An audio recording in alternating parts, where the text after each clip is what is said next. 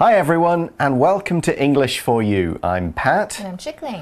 And today we're going to be reading about a guy from a really interesting but mysterious country. Okay. And we'll warm up for that. We're going to play a quick game. We will say three things about a country, and then you will try and guess which country we're talking about. Okay. So, for example, if I said sand, a big river, and pyramids.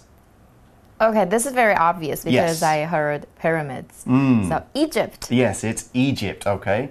Do you want to give one? Give one to me. So this place has four main islands, and it has more than a thousand five hundred earthquakes a year, Oh my goodness. and it's full of polite people. Okay, now if it was only two islands, I would have said New Zealand because Oh. that's basically all true. But four islands, mm, four main ones, that points to Japan. Yay! All right, I will give you one more. Okay. Rain. Afternoon tea, more rain. England. Yes, that is it. That's all I have to say about England. That's Okay. what we have. We don't really have much else. But where is the guy from our story today from? Let's listen to him and find out. Reading Where in the world is George Psalmanazar from? I am George Psalmanazar. You likely know me from reading my book. I've come to speak about the culture of an exotic land, my homeland. Imagine an Asian paradise where elephants, tigers, and seahorses are kept as pets.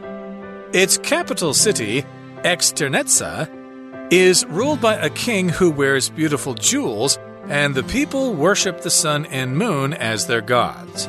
However, there are some cruel practices too. 18,000 boys are sacrificed to the gods every year, and men may eat their wives if the women cheat on them. You might ask what our people usually eat. Well, my favorite dish is snake meat. We eat it only after hitting the snake until it's angry so that all its venom goes to its head. But how did I, a native of that faraway land, arrive in Europe? Sadly, I was taken from my home by cruel Catholic priests. They tried to force me to be Catholic myself, but I refused. I saw the true God when I came to England later, so I joined the church here. England is the only home I recognize now. So we have a two day article here, and the first day, the first part, is this person telling their story in first person. So they'll be using I, me, my, and so on.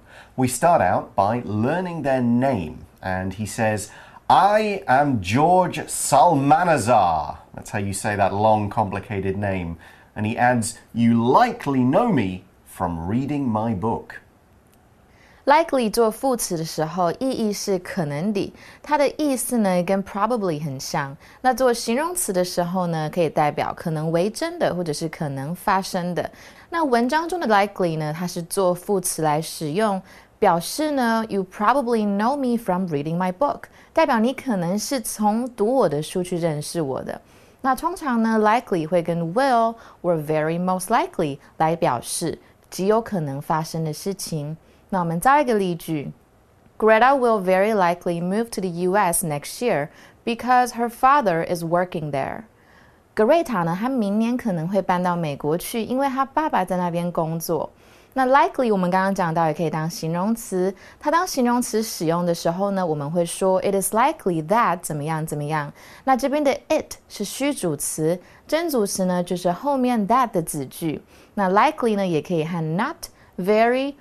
more、less、most、least 等这些字一起用。那如果呢是否定，就是 not likely，我们就是把它改成 unlikely。比如说，It is very likely that the mayor will become the country's next president。那个市长呢，很可能会成为下一任的总统。又或者是 Mike simply made the mistake. It wasn't likely that he did it on purpose. 那我们也可以改写 Mike simply made the mistake. It was unlikely that he did it on purpose. 代表 Mike Mike 他是不小心犯这个错的，他不太可能是故意的。那这个句型一样可以写成先写 Mike，然后 is likely blah blah blah。那我们再造几个例句。It's likely that the singer will delay releasing her new album because he, she's getting married. 代表呢，他快结婚了，就会延期发行专辑。那我们可以改成把主词移到前面，The singer is likely to delay releasing her new album because she's getting married。那个歌手呢，可能会延后发行新专辑，因为他要结婚了。So next, George says, I've come to speak about the culture of an exotic land my homeland.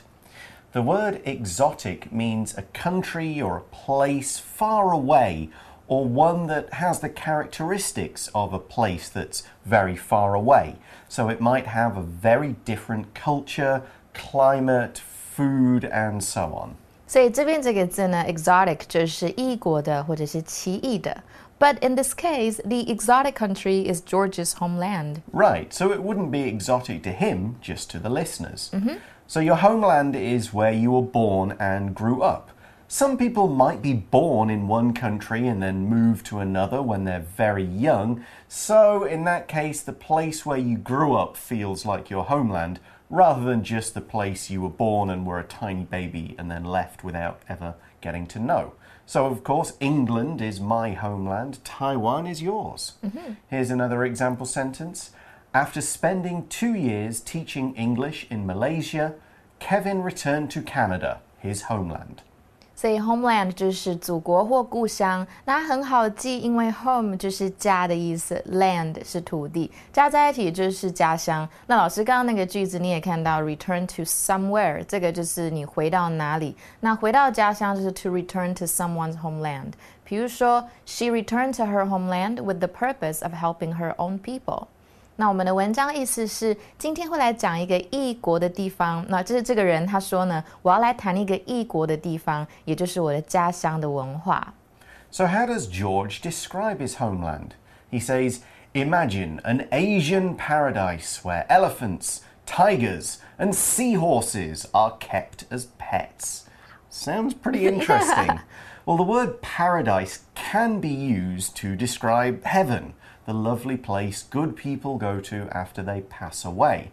However, paradise can also be used to describe a really lovely place you might go on vacation. You could also describe a place as a particular kind of paradise for a particular person, like somewhere could be a shopper's paradise or a nature lover's paradise. For example, we could say the small island is often described as a paradise for beach lovers. 那我们来看一下 paradise，它是天堂或乐园的意思。老师刚刚提到的 shoppers paradise 就是购物者的天堂。那另外一个 nature lovers paradise 就是大自然爱好者的天堂。那我们再造一个句子：This beautiful island is a paradise for bird watchers. 那我们在文章中意思就是，想象一下，有一个亚洲的天堂，那边的大象、老虎跟海马都是当成宠物来饲养。So we know George comes from Asia, -hmm. but where in Asia? His next sentence gives us more clues. He says its capital, Xernetza, maybe, is ruled by a king who wears beautiful jewels, and the people worship the sun and moon as their gods. A jewel is a precious stone like a diamond, a ruby, or an emerald. The word jewels here means the same as jewelry, so it means necklaces, rings, and so on. It's something people would wear, not just the stones that go in them. But the word jewels could also mean just more than one jewel, only the precious stones. Here are two examples of how we can use it. The princess's crown was covered in beautiful and expensive jewels. So that's only the precious stones. Or we could say, the thief broke into the rich woman's house and stole her jewels. In that case, it means her jewelry, her bracelets, necklaces, uh, earrings, and more. 那接下来这个单字 jewels，它是珠宝首饰的意思。那我们把 s 拿掉，它就是当宝石。它是其实是一个可数名词哦。不过呢，我们也可以拿来当总称。我们只要在后面加上 ry，它就会变成珠宝首饰的总称，变成 jewelry。所以一件首饰呢，就是 a piece of jewelry。那放首饰的盒子就是 a jewelry box。We also heard that Georgia's people worship the sun and the moon. To worship something or someone is to treat them like a god. You pray to them, you do things that you hope will make them happy, and you follow their rules. So in Taiwan, people worship Guan Yin, Matsu, Guan Gong, the Buddha, yeah. and, a, and a lot of other gods. 对，那这边 worship 就是信仰或敬奉的意思。那文章中呢，这个首读 how do you pronounce that? I don't know, but I'm guessing Externetza or Sksternetza, okay, something. Externetza, okay. Mm, doesn't sound like a real place, I know. does it? it sounds no, it sounds imaginary. 好，这个首都呢是由带着美丽珠宝的国王来统治。那人们呢，崇尚太阳跟月亮为神。Worship is usually peaceful and quiet, so like praying, but not always, especially in the past. In George's country, worship gets a little scary. He says, however, there are some cruel practices too. Now, here the word practice is being used as a noun to mean something that's done often, usually as part of a regular routine or even part of a ceremony. 所以这边呢，这个 George 他就说，我们这这个地方也有残酷的习惯或习俗。这边的 practice 不是指练习哦，是像一般的做法或者是惯例。 George then details these practices, saying 18,000 boys are sacrificed to the gods every year, and men may eat their wives if the women cheat on them. What? That's crazy. It is crazy, uh, but that's what George says. Whether we believe him or not is another thing. But let's look at the word sacrifice. It can mean to give something up, like sacrificing your free time to study. Here, however, it actually means to kill an animal or a person to make a god happy. This did happen a lot hundreds of years ago. We could say things like, the villagers sacrificed a cow, killing it in order to ask the local gods to bring rain. OK，所以这个 sacrifice 就是献祭的意思。那文章的意思就是每年有一万八千个男孩呢被献祭给众神哦，好可怕。那如果妇女们出轨呢，男生呢也可以把妻子吃掉。那这边的 sacrifice 是当牺牲的意思。不过呢，我们呃也可以当奉献啊，不是，它这边是当献祭啦。可是它可以当牺牲跟奉献的意思。比如说，to sacrifice A for B，代表你为了 B 去牺牲掉 A。比如说呢，a lot of people sacrifice their ambitions for their families，、嗯、就很多人为了家庭就牺牲掉他们的野心了。But we still don't know where George comes comes from. Right. Well, in the next paragraph, he gives us a few more clues, saying, "You might ask what our people usually eat. Well, my favorite dish." is snake meat. OK，所以他就说了，哎，你可能也会很好奇我们吃什么啊？那他 George 就说，我最喜欢的料理是蛇肉。Have you eaten that? No, I, have tried it. I haven't. I've tried Did it, it taste in good? Taiwan. It was okay, really dry. It made me so thirsty, and it had spiky bones. It was like snake soup. Yeah, snake soup with a bit Okay. of meat in it. Oh my goodness. There we go. so George adds, we eat it only after hitting the snake until it's angry, so that all its venom goes to its head. Uh. Now, some animals have venom in special parts of their body, around their teeth, for example. They use it when they bite or sting things they want to eat. The venom will kill their prey or make it unable to move Spiders, snakes, and a few other animals have venom that they use.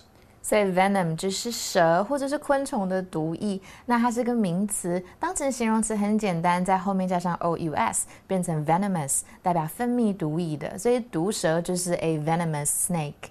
那文章意思是说呢，你吃之前，我们在吃蛇之前会把蛇打到它生气，因为它这样子毒液才会跑到头部。 Some people will say that actually snakes are poisonous. Oh, it's yeah. kind of true, but the more accurate word scientifically is venomous. Mm. Something could be poisonous if you eat it, like a plant. But if an 毒药。 animal has got that thing that it uses, we actually should call it venomous. Yeah. Anyway, George carries on. But how did I, a native of that faraway land, arrive in Europe? If you're a native of somewhere, you come from that place. I'm a native of, England, more specifically, a native of Nottingham. That's the city I come from. We can talk about plants or animals being native to an area as well, like the Formosan black bear is native to Taiwan. We can call this a native species as well. For example, we could say, I got lost in Tokyo, so I asked a native for directions. I asked somebody who, at least I guessed, came from Tokyo. Native 就是本地人或土生土长的人的意思，所以英国的当地人就是 a native of Britain、那如果是台湾的当地人，a native of Taiwan。 那 native 这个字呢，也可以当形容词哦，就是有土著的或者是土生土长的。比如说你的母语就是 native language，或者是 your native tongue。那如果是美国的原住民，我们就会叫他们 Native Americans。那我们造一个例句：She loves the necklaces made by Native Americans。她喜欢美洲原住民制作的项链。那文章的意思是，像我这种嗯，在如此偏远地区生长的人是怎么到达欧洲的呢？ Yeah, how did he get from this country that we don't know where it is yet Yeah. and come to Europe where he's obviously speaking to people? We see that he says, Sadly, I was taken from my home by cruel Catholic priests. The Catholics are one of the main groups of Christians. They're the ones who are led by the Pope in Rome. They believe in Jesus, but some of their beliefs and ceremonies are a bit different from those of other Christians. 所以他又讲了令人伤心的是，我是被残忍的天主教徒牧师带走的。 George continues, They tried to force me to be Catholic myself, but I refused. 好哦，然后 George 就说他们试图强迫我成为天主教徒，诶，不过我 refused，就是我拒绝了。 He then says, I saw the true God when I came to England later, so I joined the church here. 然后后来他到英国的时候呢，他看到了真神，所以他就在那边加入了教会。 That at that time England was Christian but not Catholic. It didn't follow the Pope. Ah. So there's a little bit of religious kind of argument mm-hmm. going on here. Okay. George then adds, England is the only home I recognize now. We can use recognize to mean to know something that you see or otherwise experience. Like, I see a person and I know them. I recognize them because I've seen them before or maybe heard about them. Here, however, recognize means more like to accept the existence of something. It's the same way as, sadly, many other countries don't recognize that Taiwan is a real country. It's that kind of recognize.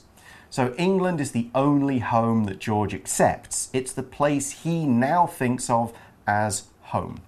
Here's another example Australia and Canada recognize Queen Elizabeth as their head of state. She's kind of like If the president never did any work, she's like the president, kind of thing. She's like the leader, but not the one who makes all the rules. Yeah，OK，、所以这边的 recognize 就是正式的认可或者是接受。那文章的意思就是他他就讲啦，George，现在英国呢是我唯一认可的国家。那除了认可的意思以外，也有识别、认出。老师刚刚也有提到哦，比如说 I didn't recognize him until he told me who he was。 那它的名词呢是 recognition，代表认出啊，或者是认可、赏识。比如说一个地方改变了很多，都让你认不出来了，你就可以说 This place has changed beyond recognition，代表 it's changed a lot。 Hmm, that's right. So George has said a lot there, but where is he actually from? Let's talk about this in today's For You Chat question. For you chat. So the question is what country do you think this person might be describing? And have you ever been there? Possibly some faraway island that I've never heard of. I mean, Bali? people people in India have elephants or had, and they oh. have there, there are tigers there. And why not have seahorses? That actually sounds like a fairly normal pet these days. Yeah. So, mm, I don't really know. India, but uh, India worship the sun and moon. India, there are about three million gods in India in the different religions, so True. the sun and moon could be in there. Killing 18,000 boys a year doesn't sound right, though. No, but maybe it's something they would have done in the past. Right. I don't know. Yeah, and did he mention, did he say it was an island? I think he did, didn't he? Uh, yeah, yeah. So maybe instead of India, it's Sri Lanka, the, the island to the kind of south of India. Maybe it's there, but even that doesn't sound quite right. no. No, I've never been to either Sri Lanka. He didn't mention India. black tea, did he? He didn't mention. No, he didn't mention tea or curry or. So no. um, so yeah, but. Hmm. No, I just don't know. I have absolutely no idea. There are a lot of snakes in Sri Lanka, though. Oh. So, okay, my money is on Sri Lanka, but we're going to have to find out tomorrow. Join us again for that. See you for now. Bye. Bye. Vocabulary Review Homeland. I haven't been back to my homeland for many years, so I miss it and my family members who still live there. Paradise. This hotel is beautiful and the weather here is perfect. What a paradise! Jewels. The dancers' fancy clothes have jewels on them, so they're very heavy. Sacrifice. The tribe caught their enemies and sacrificed them to the gods. Native. I often ask natives what to eat when I arrive at a place I'm not familiar with. Recognize. After Bonnie passed her training, she was finally recognized as a police officer. 智慧小补帖。 Exotic. Worship. Venom.